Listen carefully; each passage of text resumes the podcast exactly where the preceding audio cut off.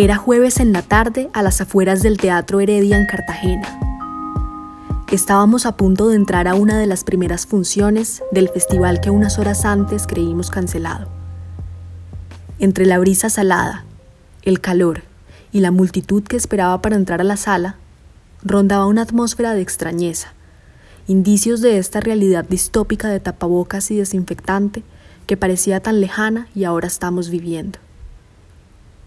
¿Cómo se demarca la línea que separa la ficción de la realidad? Esta es la principal pregunta que nos surgió luego de ver tantas almas, de Nicolás Rincón Guille, nuestro invitado de hoy. Estamos en este momento con Nicolás Rincón Guille, director de la película Tantas Almas, estrenada en el marco del Festival de Cine de Cartagena de Indias. Nosotras somos Luisa Fernanda Orozco y Daniela Nau. Y Nicolás, muchas gracias por estar con nosotras el día de hoy. Muchas gracias. Corre la cinta. Dejamos rodar la historia completa. Tercera temporada Fixi 60. La edición incompleta.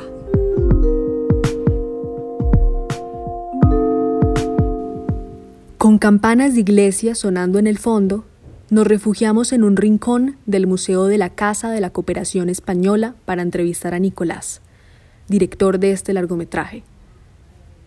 Luego de graduarse como licenciado en Economía, Nicolás viajó a Bélgica para estudiar en el Instituto Nacional Superior de Artes Escénicas. Ha trabajado como director de fotografía en algunas películas y dirigió tres cortometrajes antes de realizar su trilogía inspirada en la tradición oral del campo colombiano. Entre 2007 y 2015 trabajó en este proyecto. En Lo Escondido, de 2007, y El Abrazo del Río, de 2010, fueron merecedores de distintos premios internacionales. Finalmente, Noche Herida, realizada por Nicolás en 2015, fue galardonada con una mención especial del Jurado Internacional de Cinema Reel y Mejor Película en la competencia colombiana en Fixi de 2016. Tantas Almas es su primer largometraje de ficción. Entonces quisiéramos comentarte o comenzar esta entrevista diciendo que nos encantó la película, nos pareció buenísima, brutal, muy importante para la coyuntura política de Colombia. Y queríamos arrancar por la tesis en la que ustedes mencionaban se habían basado en parte para hacer la película, la elección del lugar como un objeto de reparación simbólica, si pudieras comenzar hablando un poquito de esa decisión. Sí, eh, la película es una película de ficción, pero una de las cosas esenciales para nosotros era poderla plantear en lugares que habían sufrido la violencia que la película cuenta, era fundamental. Eh, y no es fácil porque hay lugares en los que es por ahora imposible eh, plantear a la población ese ejercicio de memoria eh, entonces, digamos, buscamos alrededor de, del Magdalena Medio y gracias a una tesis de antropología, pues eh, encontramos Simití como un lugar um, muy importante porque es un lugar que tiene mucha importancia histórica, pero digamos hay una cultura de, pesca, de, del día a día muy, muy bonita y llegamos a Simití, efectivamente fue una zona, es una zona que ha sufrido mucha violencia, pero donde la gente conserva una calidez y unas ganas de, una generosidad increíbles, ¿no? que, que son eh, pues muy, que cuestiona mucho. Y entonces a partir de ahí comenzamos a plantearle a, a la población este ejercicio, ¿no? Que queríamos hacer una película, la gente estaba muy contenta ya de hecho la idea de, que hiciéramos una película en, en, su región, porque una región que está muy estigmatizada eh, por esto. Y después cuando comenzamos a plantearle que era una película sobre un, un pescador que iba a buscar el cuerpo de sus hijos, eh, a que los paramilitares los habían asesinado, pues eso hizo eco totalmente con la historia que ellos tenían y además dijeron nos interesa participar en ese proceso. Eso es muy importante porque no todo el mundo quiere rememorar eso, no todo el mundo quiere, quiere participar en esto y entonces a partir de ahí comenzamos a construir la película. Y también un poco la pregunta obligada que me imagino te han hecho varias veces, pero vale recalcar la historia, es cómo dan con la persona indicada para interpretar el papel de José. Más tarde hablaremos también de María Inés. Sí, em, pues yo en mi práctica de cineasta he hecho mucho más documentales, pues hay algo que se llama presencia, que es casi inexplicable, pero hay personas que, que emanan algo cuando están ahí porque están en un presente, porque tienen algo. Eh, eh, que es muy fuerte, y digamos buscando la presencia, buscando esa, esa, calidad eh, de las personas, comenzamos a hacer entrevistas muy simples de, de, toda la gente del lugar que quería participar, y eran preguntas de cotidiano, ¿qué haces? ¿Cómo te llamas? ¿Qué te gusta? Y en ese registro visual yo comencé como a, decir, a buscar personas que me interesasen, eh, y Arley de inmediato fue una evidencia estaba en silencio, estaba escuchando, pero digamos tenía una manera de escuchar y su gestual, su, su, atención, sus ojos, eh, eran, eran pues, eh, llevaban algo muy fuerte, ¿no? Y cuando le propuse actuar, de inmediato pues entendió la, lógica, nunca se representó de otra manera, digamos aceptó mucho eh, incluir la fragilidad en, en, su mirada, entonces digamos ese fue un ejercicio muy muy importante. Y digamos, ¿cómo fue el proceso de construcción del personaje luego con él? Como que tú tenías una idea de José, pero luego conociste a, a quién ver. iba a ser José y... Sí, eh, por ejemplo, eh, una vez que Arley eh, comenzamos a ejercicios muy simples de actuación, entonces era como, eh, bien, te sientas acá, así de simple, ven, mira por la ventana. Y Arley tenía una capacidad tan grande que de inmediato yo le propuse, eh, camina por, por el borde de esta, de esta ciénaga y tienes sed y vas a ir a pedirle a alguien, pero no ves a nadie y hay una botella de, de agua al interior que haces. Entonces simplemente, entonces él ya comenzaba a actuar y, su, y creaba realmente un, una fuerza muy, muy, muy grande. Entonces a partir de ahí comencé a proponer ejercicios cada vez como más complicados para ver hasta dónde iba y, y era muy, muy, fuerte. Entonces una vez que yo supe que él tenía esa capacidad, ya hablé con él en términos del guion que tenía y íbamos trabajando por secuencias. Entonces yo le decía, mira, esta es la secuencia en que eh, te vas a encontrar con una persona, eh, bueno, no va a contar los detenidos, pero, pero entonces comenzamos a examinar los diálogos, entonces, eh, ¿cómo tú dices esto? Porque yo lo escribí de esta manera, me dice, no, yo no diría así, diría, entonces lo, eh, volvíamos a hacer esto, ¿cómo te sientes en esta escena? ¿Qué piensas tú? Entonces era como un proceso de retroalimentación, ¿no? Y lo más bonito fue cuando vinculamos a todas las personas que están actuando, que hicimos muchos ejercicios de ese tipo, con Catalina, que es la persona que me ayudó a la preparación de actores, Catalina, y entonces comenzamos como a, a hacer viva ¿no? el, el guion y a, de nuevo a retroalimentar y a reescribirlo en función de lo que, de lo que veíamos. Entonces era un proceso como muy permeable, eh, yo no tenía en la cabeza eh, un tipo de persona, un físico, pero digamos iba, iba como nutriéndolo de la gente y, y una de las cosas, por ejemplo, que Arley da a la película es el tiempo. Ale es alguien que toma tiempo, que está en otra temporalidad y sus gestos, su manera de caminar ya dan a la película un toque muy particular. Y nos llamó mucho la atención en la película que podríamos decir que hay dos personajes muy importantes, muy protagónicos, que son Arley y María Inés. Uh -huh. ¿Cómo se toma la decisión de hacer un papel protagónico que dura nada comparado con todo lo que Arley permanece en pantalla. Dices con respecto a Marinés. Sí. Sí, sí. Pues eh, yo Marinés la conocí en el 2010 haciendo Los Aros del Río y también tiene esto que hablo de presencia porque es alguien que, que está ahí, que mira, que escucha y uno sabe que, que está entendiendo todo, que no tiene ningún afán de protagonismo, pero hay algo, eh, cuando uno sabe lo que hizo, pues es hermoso, es, es bellísimo.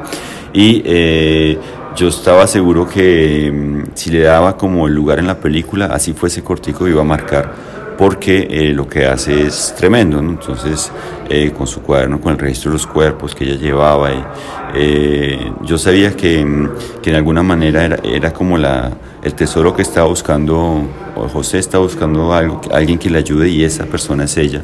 Entonces, como finalmente uno de sus objetivos, que eh, y era clave como que iba a haber un puente para mí entre la presencia masculina y esta mujer que está esperando lo que tiene el registro de los muertos.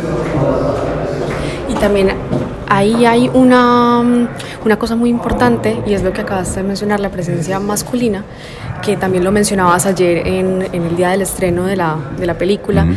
Que es muy poco común o, muy poco visible, más bien la idea de este hombre que busca a sus hijos, que se da la tarea de, de encontrarlos incansablemente.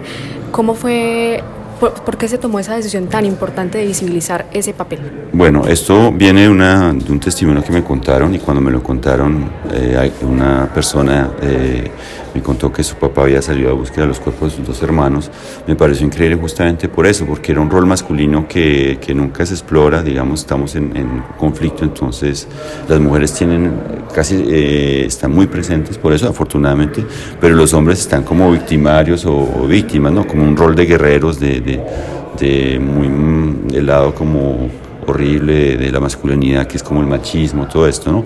Y eh, yo pienso que necesitamos y tenemos figuras masculinas de otro tipo y, necesitamos sobre todo figuras paternales de otro tipo, ¿no? Eh, que no estén, eh, digamos, lo paternal siempre está ligado al castigo, a la severidad, al hacerse hombres, al, al, salir adelante.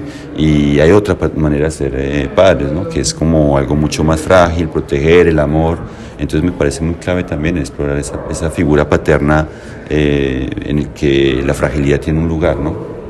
Y también hay una frase muy significativa que está en, en el Museo Casa de la Memoria y que dice que cuando uno pierde a un esposo o a una esposa, uno es viudo, cuando uno pierde a un, a un padre, uno es huérfano, a un padre o a una madre uno es huérfano, pero cuando uno pierde a un hijo o a una hija no hay un nombre para eso. Sí, creo que es eh, una situación horrible eh, en el que, digamos, nuestro sentido como ser humano es dejar algo después y, cuando uno tiene hijos, pues es como la, la, seguridad de que casi que estamos hechos para eso, para, para dejar otras personas en nuestros lugares y entonces uno proyecta mucho a través de, los hijos, ¿no? Y, y, quiere lo mejor para ellos y bueno, entonces cuando ese, esa posibilidad de futuro se acaba, pues uno se dice que, que estoy haciendo vivo, o sea, que cuál es, cuál es mi, mi, lugar. reconstruirse desde ahí es muy, muy complicado. Es casi imposible hacerlo totalmente, pero digamos es, es justamente plantear esa idea, ¿no? Como, como, como padre, ¿qué puede hacer un padre en, esto, en, este, en estos bordes ya terribles del drama, ¿no? Yo quisiera hacer una pregunta sobre los simbolismos de la película o los detalles como las uñas negras, como la palma africana, cuando José huye de los paramilitares y se encuentra en ese campo de palmas africanas, como la canción de los sabanales. ¿Cómo llegan estos detalles o cuál es su relevancia? Eh, total, porque digamos eh, la película tiene una historia eh, que es la historia de, José que está buscando, pero digamos la, la, manera de resistir, la manera de transmitir al espectador otra cosa que, que conflicto, que darle esperanzas, son, son, todos esos elementos, ¿no? porque son fundamentales para él, para, para agarrarse. Y digamos que pienso que la película cuenta eh, lo de la palma africana para mí era clave, no, no, se ve, pero tú la viste, estoy contento porque es, porque es como decir, bueno, eh, estamos en unos campos que representan algo, ¿no? que ya sabemos lo que está detrás de estos, de estos cultivos. Eh, entonces todos esos detalles son, son, son claves porque el espectador los lee o a veces no los lee, pero, digamos está libre de hacerlo y le dan un sentido a, la historia. Están en la película, tiene una cantidad de elementos que están ahí, que, que los pusimos, no los pusimos de manera muy evidente, pero están ahí para que el espectador eh, reconstruya también la película, ¿no? participe y, sea un espectador activo. A mí me gustó mucho la idea del espectador artista, por ejemplo. Mm. Sí, yo estudio artes de pronto por eso. Incluso desde el principio, cuando ellos le soplan el cigarrillo a la malla para que se desenrede, como que está llena de un montón de detalles simbólicos que me parecen muy importantes. Mm, por ejemplo, quisiera saber cómo, cómo escogiste la canción, o sea, ¿por qué los sabanales? Bueno, Los Sabanales me encanta, es una canción que, que, tiene una nostalgia y como, como algo que cuenta que algo pasó en el árbol. Es una canción de amor además y digamos utilizada en el contexto del duelo se me hacía clave. Eh, porque es como antinómico, ¿no? Y, estoy seguro que pues todos nosotros, todos los colombianos han escuchado y que tenemos la misma sensación escuchándola, entonces estaba seguro que iba a ser como un elemento clave. Y la otra canción, que es eh, Mi muchacho de Diomedes, eh, yo al principio había pensado en unos alabados del Chocó, pero pues esto sucede en el sur de Bolívar. Y me encontré una vez un pescador que sabiendo la temática en la que estaba trabajando, pues comenzó a cantarme a capela Mi muchacho y me conmovió totalmente. Eh, y dije, pues tiene, tiene sentido, entonces incorporamos estos, estos, estas canciones también. Son claves, ¿no? Como es, es el puente de comunicación entre el papá y sus hijos, ¿no? Él tiene dos canciones, una para cada hijo y, y esas son las canciones. Y hablando un poco de esta importancia del lenguaje en la película, ¿cómo fue el proceso para hacer los subtítulos? Porque yo creo que es una cosa casi intraducible, pero ¿cómo fue eso? ¿Y cómo sientes que lo ha tomado la gente que no habla español? bien, porque, porque digamos se da cuenta que, que la información no es lo importante, que la película se entiende sin esta información, pero, pero los diálogos van dejando otras marcas, ¿no? Entonces fue un trabajo que hicimos también con alguien que hace subtítulos como muy sutil para, para transmitir la sutileza del lenguaje oral. Una de las apuestas de la película es también que se habla el español que se habla en el sur de Bolívar. Entonces, eh, alguien que vive en Bogotá, pues va primero a decirse, bueno, o alguien que vive en Medellín, como que es otra manera de hablar, el, español y que es clave también, como desplazar el, oído. Y, bueno, hay un trabajo sobre el lenguaje importante también por eso, ¿no? Sobre la manera de hablar también de, las personas, que quería yo que fuese la manera de hablar de ellos y no mi proyección sobre, sobre ellos. Claro, una cosa más natural y más orgánica. Mm, mm. Y ahora, ahora pasando un poco al recibimiento del público, la película fue premiada en el Festival de Cine de, Marruecos, el premio máximo, según tenemos entendido, y el estreno fue ayer acá en Colombia. ¿Qué ha pasado desde ese estreno? ¿Has recibido comentarios también qué ha pasado y qué esperas que, que pase? Porque también comentábamos que el recibimiento en el exterior fue brutal, fue buenísimo, se tuvo mucho en cuenta y esperamos que eso también pase en Colombia y que no se quede, digamos, en solamente en la película y que no trascienda un poco más allá, que se dé la discusión. Sí, ayer por ejemplo para mí era un momento muy muy importante porque era la primera vez que se mostraba la película a un público colombiano que conoce esto de memoria casi. Entonces, ¿cómo eh, sorprenderlos también con otro acercamiento a esto? No, no se trata de la información, de repetir, de, no hay ideología, sino simplemente sensaciones, emociones muy fuertes. Y ayer fue increíble porque el público está todo el tiempo con la película, sintiendo, sorprendiéndose, eh, muy, muy emotiva. Y a mí se me hace clave también eso, que nos dejamos llevar por las emociones que son, que son fundamentales en el cine y pues en la vida. Eh. Entonces fue bonito, ah, después de la película yo como que descansé porque sentí que, que muchas cosas habían pasado distintas en la película y lo que espero es que el público colombiano pues vaya a verla, se sorprenda y la comparta, ¿no? Es, es para mí es clave eh, porque es un ejercicio de, empatía, de, muy cinematográfico también, eh, que no pretende inculcar un mensaje, sino simplemente desde el contacto con el otro hacernos preguntas de ética, preguntas políticas en el cotidiano, pues. Y yo creo que la película, digamos que se nota que es ficción, creo que la fotografía es preciosa y puede ser ficción, pero siento que va a quedar como un documento de una época en Colombia. ¿Tú qué piensas de eso, de que la ficción sea documento? Es genial, o sea, para mí las mejores ficciones son las que uno no se, no, no se pone a pensar en el director que cómo escribe eso, sino que está llevado por, por, por lo que está viendo y que de alguna manera todo el dispositivo del, del, cine desaparece y uno está viviendo y sintiendo y al final de pronto se hace la pregunta, pero esto es una ficción. Y, y me encanta eso porque en realidad es eso, como documentar eh, la experiencia, documentar la sensibilidad, eh, cosas que de pronto pues hoy en día estamos peleando por, un espacio de la memoria y que quieren desaparecer como si fuese posible la memoria eh, y no es posible. Entonces sí sí es como, pienso que tantas almas también un documento de cómo una, un papá se confronta a esto, qué armas tiene, cómo se construye. Eh, y me encanta esa idea. También, ya para terminar, ya que la, la película, bueno, es ficción, pero también mencionando y retomando un poco lo que decías, hay esos guiños, esas, esas, esas cosas claves que devienen de un momento político muy claro, que no, no se expresan, o sea, no son explícitas, mm. vienen también mucho de lo que decías de, de la simbología. Eh, en eso también va mucho que, que, vaya a quedar como un documento de la película, porque un poco retomar por qué esos símbolos fueron necesarios dejarlos ahí, no, no digamos meterlos en los diálogos, sino a través de, imágenes, que la película es muy fuerte en sentido de imagen. Mm. Sí, no, no era como acentuar demasiado y mostrarlos al público de manera evidente, sino, sino hacen parte de una práctica cotidiana, entonces tiene ese lugar cotidiano, no, no, no hay que subrayarlo, entonces eh, una canción puede ser muy banal, pero tiene un sentido. Un vaso de agua que uno ofrece es muy banal, pero tiene un sentido. Abrazar a alguien tiene un sentido. Todas esas cosas como muy sensoriales y, del día a día tienen otro sentido en, lo que estamos viviendo.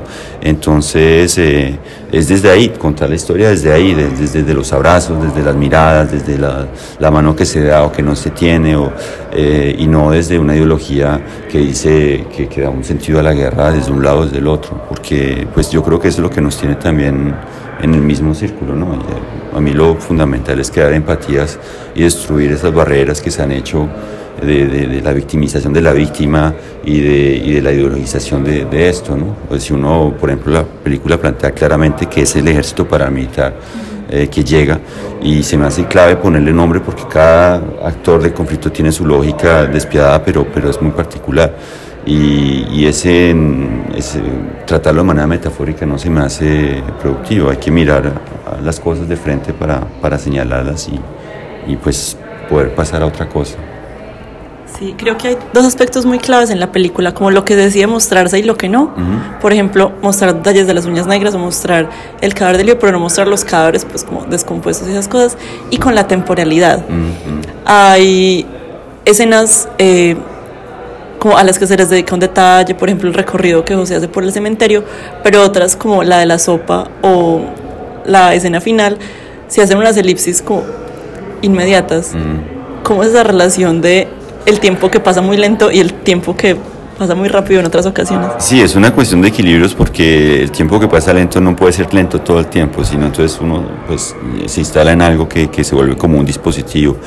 Eh, lo importante era, era dar, dar, hacer sentir al espectador como un segundo que pasa es, es, es importante y eh, esos espacios, por ejemplo, hacerse un café, todos son, son, son claves, ¿no?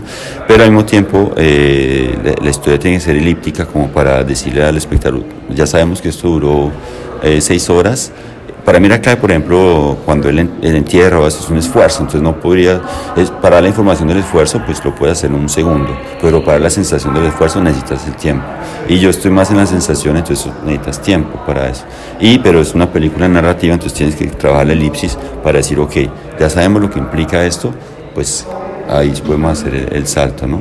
Siempre es una cuestión de equilibrio, ¿no? No, no es fácil, pero pero no hay que quedarse como un solo dispositivo, sino cambiarlo. Claro, yo creo que justo en esas elipsis es que uno logra como mucha empatía con José y siente como, claro, mm. como que te conectas ahí. Sí, sí, sí, como que uno hace como la narración viene en el corte ahí, como, ah, ok, estamos acá. Mm. Como en tantas almas, en este tiempo de pandemia, la realidad superó la ficción. Luego de varios meses de que eventos por todo el mundo fueran cancelados o tuvieran una modalidad virtual, algunos comienzan nuevamente a programar su selección de películas.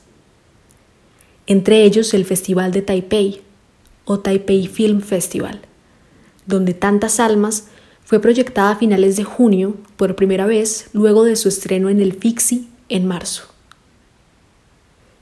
La película recibió el Premio Alemán de Fotografía de Cine 2020 en la categoría de largometraje por el trabajo de Juan Sarmiento, director de fotografía. Y también será la película de clausura del Festival de Cine de Portugal, más conocido como FICLO. Tantas Almas continúa su recorrido internacional. Sin embargo, creemos que su temática tocará al público colombiano más que a cualquier otro, por lo que ansiamos verla en salas de cine nacional.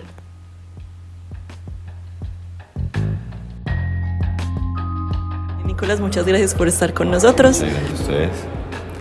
Esto fue Corre la Cinta, muchas gracias por estar con nosotras el día de hoy. Hablamos con Nicolás Rincón Guille, director de Tantas Almas, película estrenada en el Festival de Cine de Cartagena de Indias. Y Nicolás, te deseamos muchos éxitos en este estreno y de verdad que la película quede como un documento importante para la historia colombiana. Muchas felicitaciones. Bueno, muchísimas gracias, gracias por esa sensibilidad también y esa atención. Es importante como, como hacer que la película pueda llegar a, a todo el mundo, al máximo de personas. Entonces, estoy muy contento de, todos estos retornos sobre la película. Corre la cinta somos Daniela Henao, David Londoño y Luisa Fernanda Orozco, quien les habla. Nuestros editores generales son Sara Mesa y Alejandro González Ochoa. Esta temporada cuenta con el apoyo de Anderson Gaviria y de la URBE, Laboratorio de Periodismo de la Universidad de Antioquia.